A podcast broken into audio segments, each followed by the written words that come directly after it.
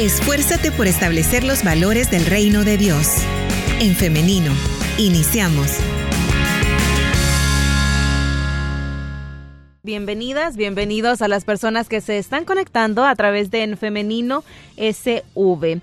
Les recuerdo que a través de los comentarios usted puede estar participando en esta conversación. De igual manera, para quienes nos están sintonizando en el 100.5 FM o a través de link.org.sv, puede estar participando a través del WhatsApp 78569496. Ya tenemos lista con nosotros a la invitada de esta mañana. Permítame, se la comparto en pantalla. Por ahí usted ya puede ver a nuestra invitada, la doctora Zuleika Pineda. Ella es especialista en atención del adulto mayor. Así que le damos la bienvenida. Adelante, doctora, ¿cómo está? Muy bien, gracias por la invitación. Un gusto saludarles a usted y a toda la teleaudiencia.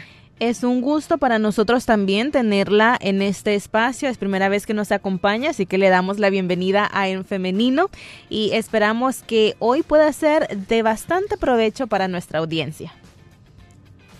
Así es, vamos a aprender juntos.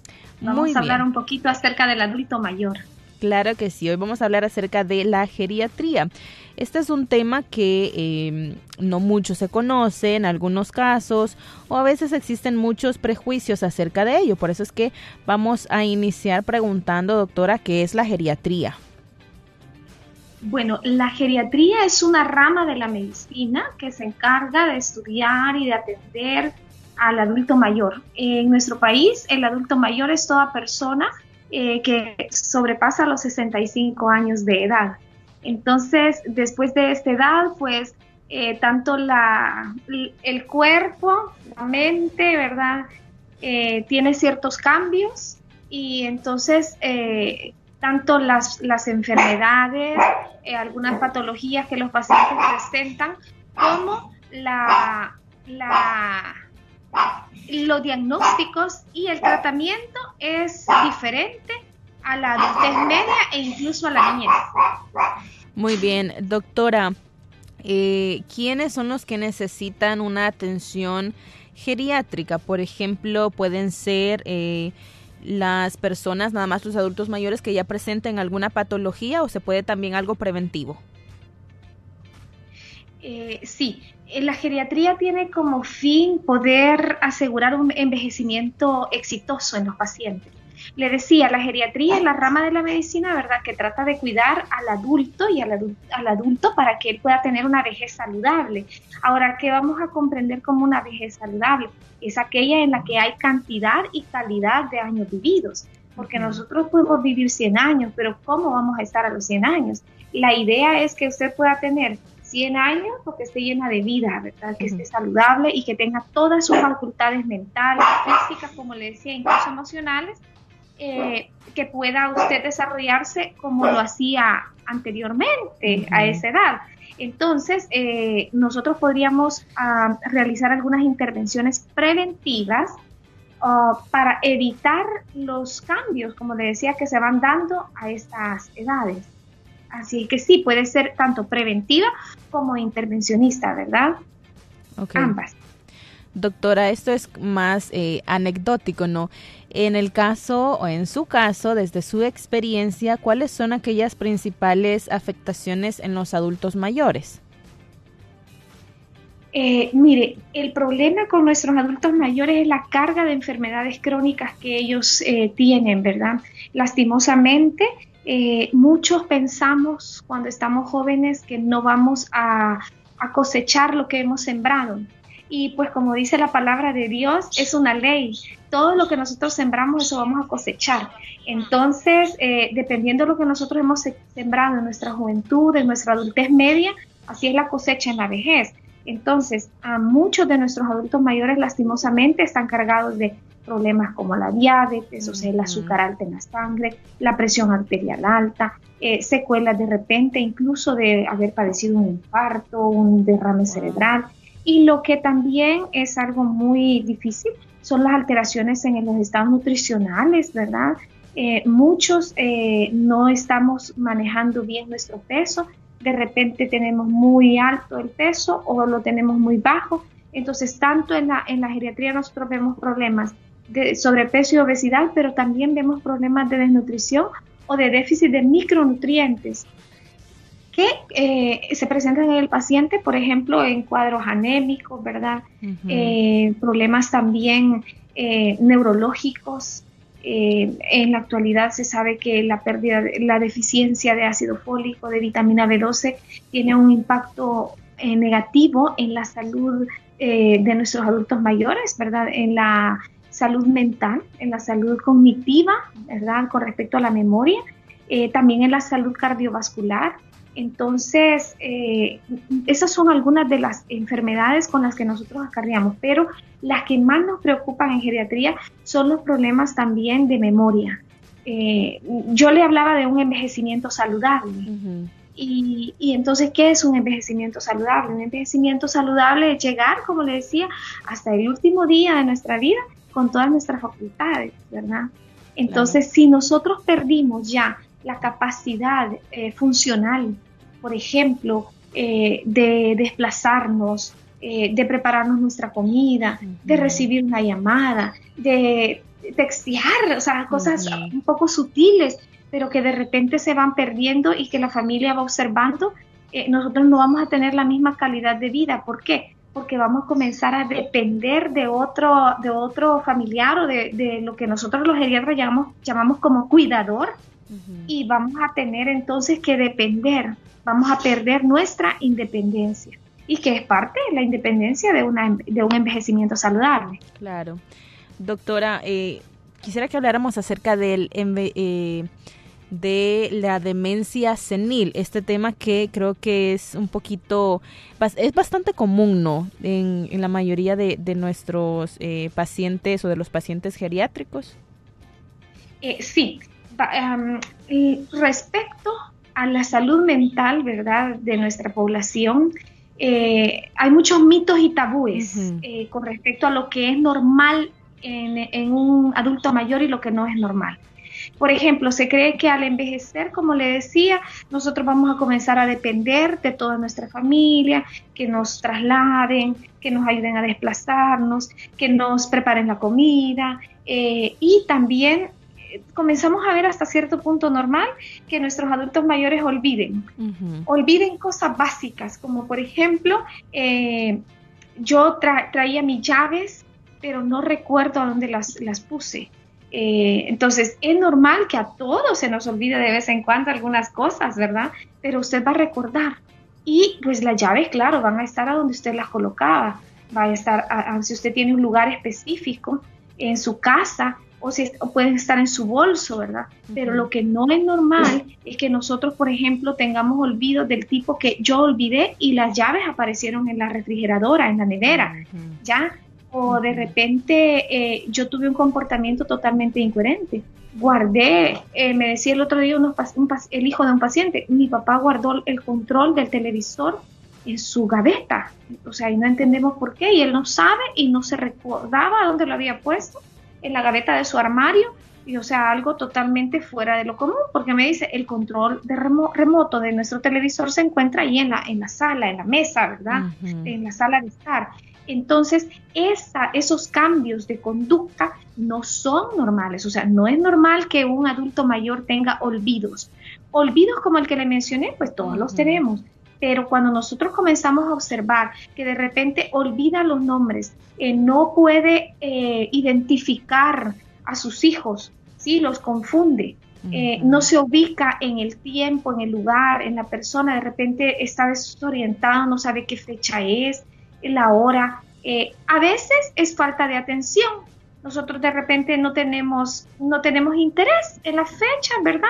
pero es diferente a olvidar y, estar totalmente desubicado con respecto a, quién soy, a dónde estoy, la fecha que tenemos. Entonces, esos olvidos no son normales y no son parte del envejecimiento.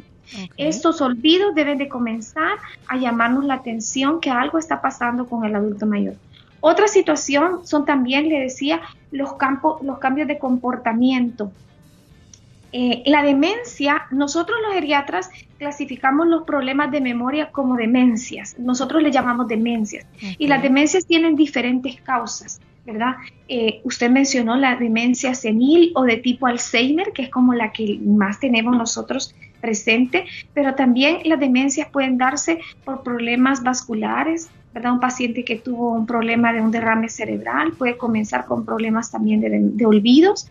Un paciente que tiene una enfermedad de Parkinson, hay algún porcentaje de ellos que en algún momento van a comenzar con esta, este problema de déficit cognitivo, que en geriatría nosotros a la pérdida de memoria le llamamos déficit cognitivo leve, moderado y severo, ¿verdad? Y luego nosotros buscamos qué demencia lo está provocando, cuál es la causa.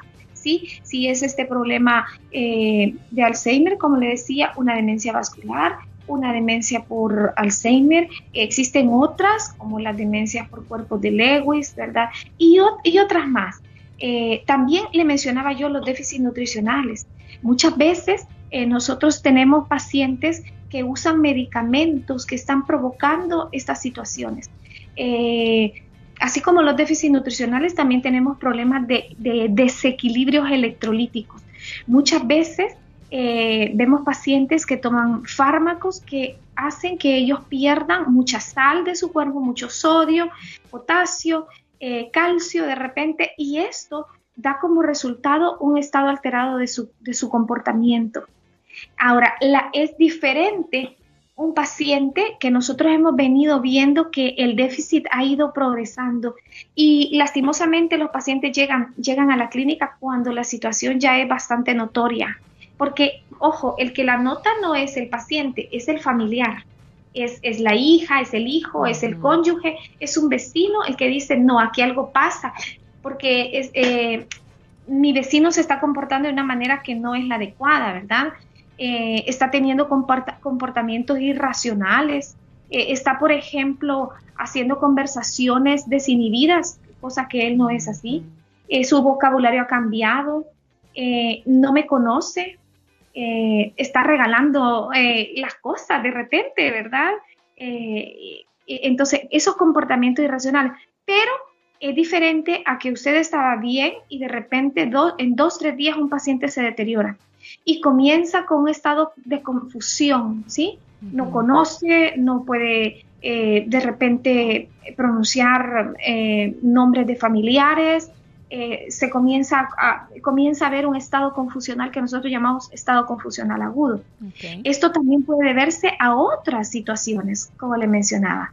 Puede ser un déficit de un, de, de un micronutriente o pudiese ser también un desequilibrio de los electrolitos en el cuerpo pudiese ser un derrame, como en, la, en, nuestra población conocemos el término de evento cerebrovascular, un derrame cerebral, el que está eh, causando este estado en el paciente.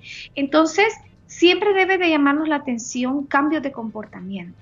Doctora, podemos decir entonces que hay algunos eh, comportamientos o unos síntomas, si podemos llamarlo así, propios del el envejecimiento, ¿no? Como por ejemplo, se me viene a mí a, la cabeza ahorita que eh, los adultos mayores suelen repetir las historias, por ejemplo, ¿no? ¿Esto está dentro de lo normal?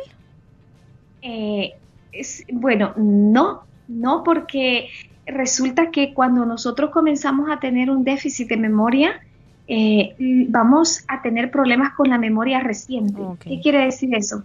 Que yo no puedo recordar, por ejemplo, que este día por la mañana fui al supermercado, que fui a mi control médico, eh, que, lo que desayuné, por ejemplo. Yo no puedo recordar, pero yo sí puedo recordar todo lo que ha quedado eh, grabado, por así decirlo, en mi disco duro. Nosotros tenemos ahí una computadora en nuestro cerebro y hay información que se grabó en el paso de los años, en nuestra niñez, nuestra juventud y nuestra adultez. Lastimosamente, los recuerdos se comienzan a borrar de atrás para adelante. ¿sí? Entonces los abuelitos nos cuentan eh, lo que cuando eran niños, cuando estaban jóvenes, pero de repente si nosotros comenzamos a indagar y a platicar, ¿y qué hiciste hoy? ¿Y qué comiste en la mañana? Eh, ¿Y a dónde te llevaron? ¿Dónde fuiste a pasear? Entonces ahí nosotros comenzamos a identificar que, no, el, paciente no recuerda y eso no es normal, ¿ya? O sea, él puede contarnos eh, su historia, su pasado, pero también tiene que recordar los hechos recientes. Y para esto hay diferentes eh, tests o, cuestionarios, para que ustedes me comprendan, que nosotros los geriatras utilizamos para identificar ¿sí? en pequeños detalles los déficits de memoria que este paciente pueda tener. Muy bien, doctora, vamos ahora a la participación de nuestra audiencia. Nos dicen que, bueno, le están saludando, le agradecen también por darnos este espacio y nos dicen, quiero saber por qué los adultos mayores se vuelven enojados y se quejan mucho, no todos, pero sí la mayoría que he conocido. Eh, la que tengo tiene 86 años y es así como le comento, a veces eh, habla muchas cosas y dice que se siente enamorada y dice que si le saliera eh, alguna persona con quien compartir se volvería a casar, pero de repente va cambiando también sus, eh, sus conversaciones. ¿Esto está dentro de lo normal, doctora? Eh, no, yo le mencionaba los screening, ¿verdad? los tests que nosotros utilizamos. Yo quiero contarle que la, el problema de las demencias no solamente afecta la memoria, sino que también afecta el, el, cálculo. Entonces, en estos test que nosotros realizamos, evaluamos algunas áreas y dentro de estas están el cálculo, eh, la memoria, el lenguaje, la percepción visoespacial también. Entonces, nosotros podemos identificar en el paciente eh, que dependiendo del tipo de demencia, así es el área que está afectada. Entonces, hay pacientes que tienen alteraciones en su lóbulo frontal, o frontal y temporal, y ellos son los que comienzan, ellos no tienen muchos problemas de olvido, pero sí tienen muchos comportamientos incoherentes o irracionales, que a nosotros nos parece raro eh, cómo esta persona era tan amorosa y ahora se ha vuelto muy apática, se ha vuelto muy enojona, como nos decían, ¿verdad? O de repente está hablando de que quiere encontrar una pareja y que se quiere casar cuando antes ella era totalmente, eh, ella pensaba lo contrario, o era muy este, eh, delicada o reservada con sus sentimientos, pero de repente está como desinhibido, está molesto, eso no es parte de un envejecimiento eh, normal. Y debe llamarnos la atención. Muy bien, tenemos otra participación. Nos dicen, mi abuela de 85 años dice que eh, ella siente que tiene como unos gusanos que le salen de su cuerpo para que estuviera tranquila la llevamos a consulta y eh, le dijeron que todo bien y el psicólogo dice que eh, es una cuestión ya así eh, psicológica porque visiblemente todos podemos ver que no tiene nada y ella dice que nosotros no le creemos y está todo el tiempo como viéndose el cuerpo para ver si se los encuentra y no sé cómo decirle. Mi pregunta es, ¿Cómo debemos tratar con ella? Yo le digo que no le pasa nada, que no tiene ningún tipo de gusano, no pasa nada y ella siempre se molesta. ¿Cómo podemos tratarla? Sí, algo bien importante en nuestro país es que los médicos debemos de trabajar en equipo. ¿Sí? Entonces está también eh, dentro de la geriatría la ayuda con el psicólogo, como lo mencionaba usted hace un momento, el psiquiatra, eh, y otros médicos, ¿ya? Pero yo le quiero eh, mencionar algo. Lo que su abuelita está teniendo son alucinaciones visuales. Nosotros no podemos verla y estamos seguros que ella no tiene ese problema en la piel, pero ella está viéndolo. Quiere decir que son alucinaciones. Y esto es real para ella. Ella los ve. De repente quizás pudiese hasta percibirlos. Entonces, esto no es normal y ustedes tienen que pedir ayuda más que de un psicólogo, de un psiquiatra o bueno, en el caso de un psicólogo, un geriatra, ¿ya? Porque esto no es parte de, la, normalidad del envejecimiento eh, y no debe de dejarse así porque para ella eso es tormentoso, o sea, es, real, para ella es real, lo está viviendo y causa mucha ansiedad. Eh, a veces las, los problemas de las demencias, ¿verdad? O de los olvidos que estamos hablando comienzan con depresiones, eh, mucha tristeza, eh, como le decía, mucha apatía, no quiero hablar con nadie, quiero quedarme solo durmiendo, quiero estar encerrada en casa, no quiero salir con nadie. Eh, y, la, y, en la actualidad hay estudios que nos cuentan que la depresión muchas veces es uno de los primeros pasos para las demencias. ¿Qué quiere decir? Nosotros debemos identificar en nuestra población las depresiones en el adulto mayor, tratarlas, porque es un paso antes. ¿sí? O muchas veces las demencias se acompañan de depresión.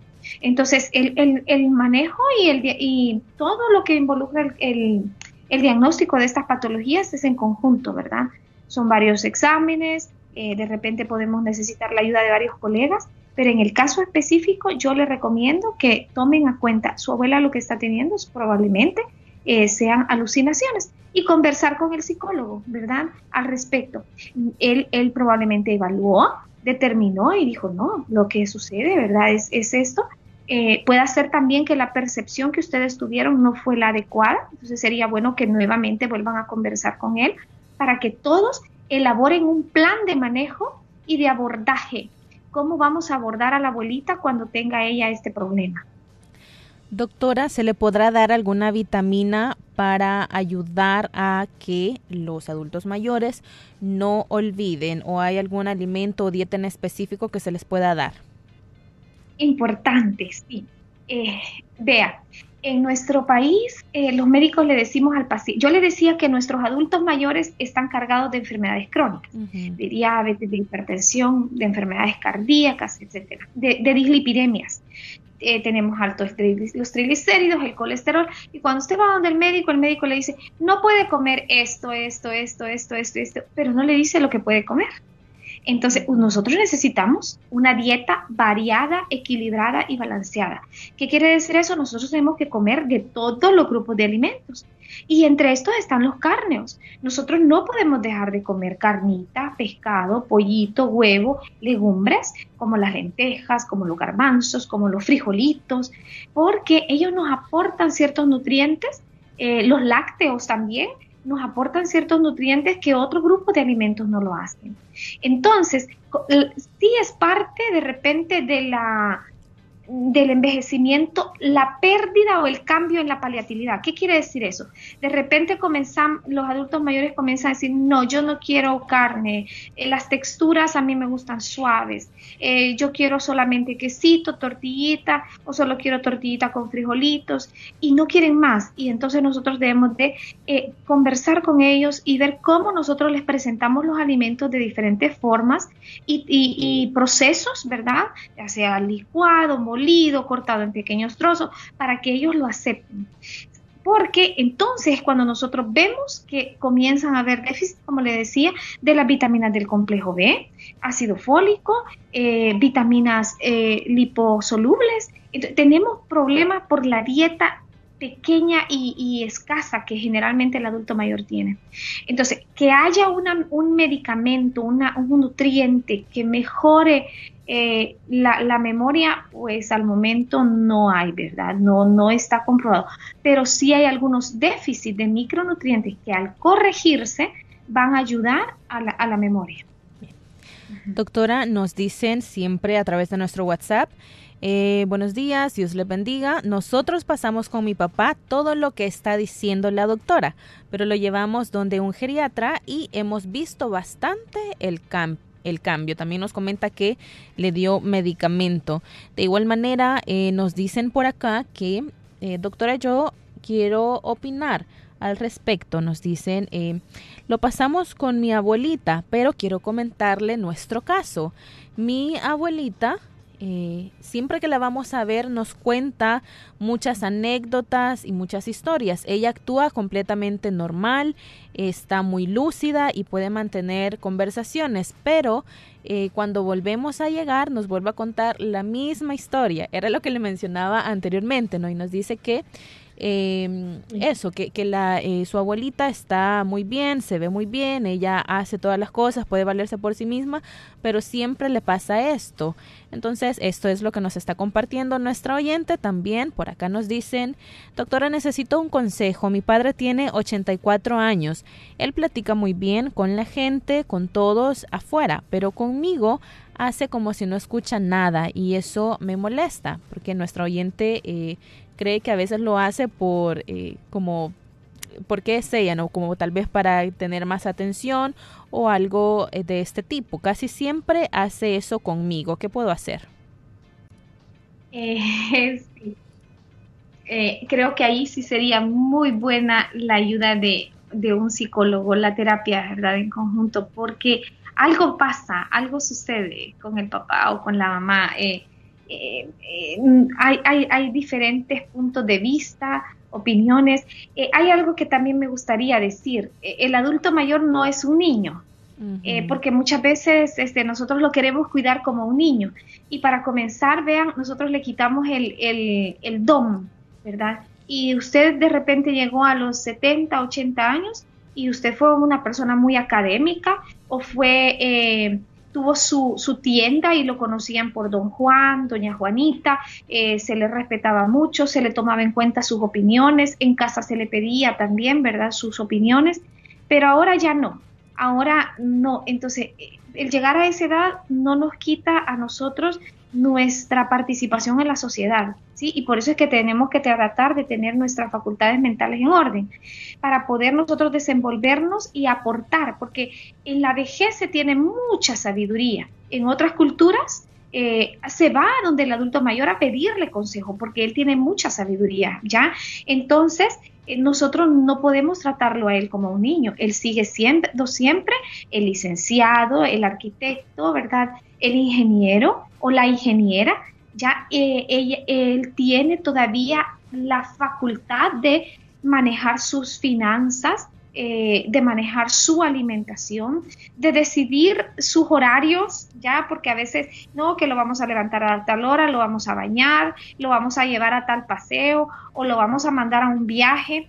Eh, a veces tenemos el abuelo maletas, le llamamos también, que una semana está en casa de un hijo, otra semana está en casa de otro hijo. Y bueno, hay situaciones en las cuales nosotros nos tenemos que ayudar como familia, hacer un plan, sí, este, por la situación no podemos tenerlo todo el tiempo en un lugar, pero conversamos con él y llegamos a acuerdos. Pero toda, e, todo este cambio de ambiente, de lo que para el adulto mayor ha sido lo, lo, lo, ah, lo común y que cambie a ellos les va a ser chocante. Entonces, muchas veces con los screening que yo le mencionaba, nosotros identificamos eh, pequeños déficits que no son percibidos a simple vista. Yo le hablaba del cálculo.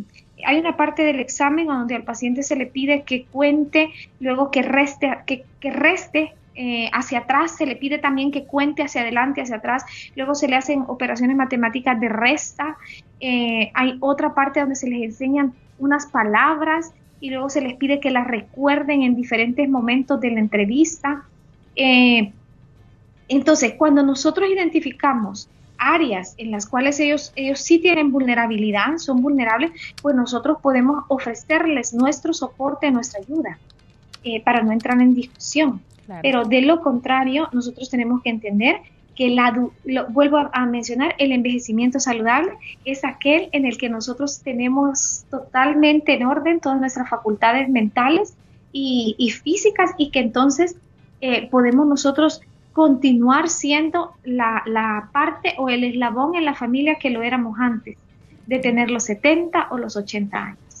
Doctora, tenemos mucha participación, preguntas de nuestra audiencia que yo creo que nos da para otro programa, porque en especial nos están comentando y haciendo preguntas acerca de estos episodios que nos está comentando. tengo varios casos acá.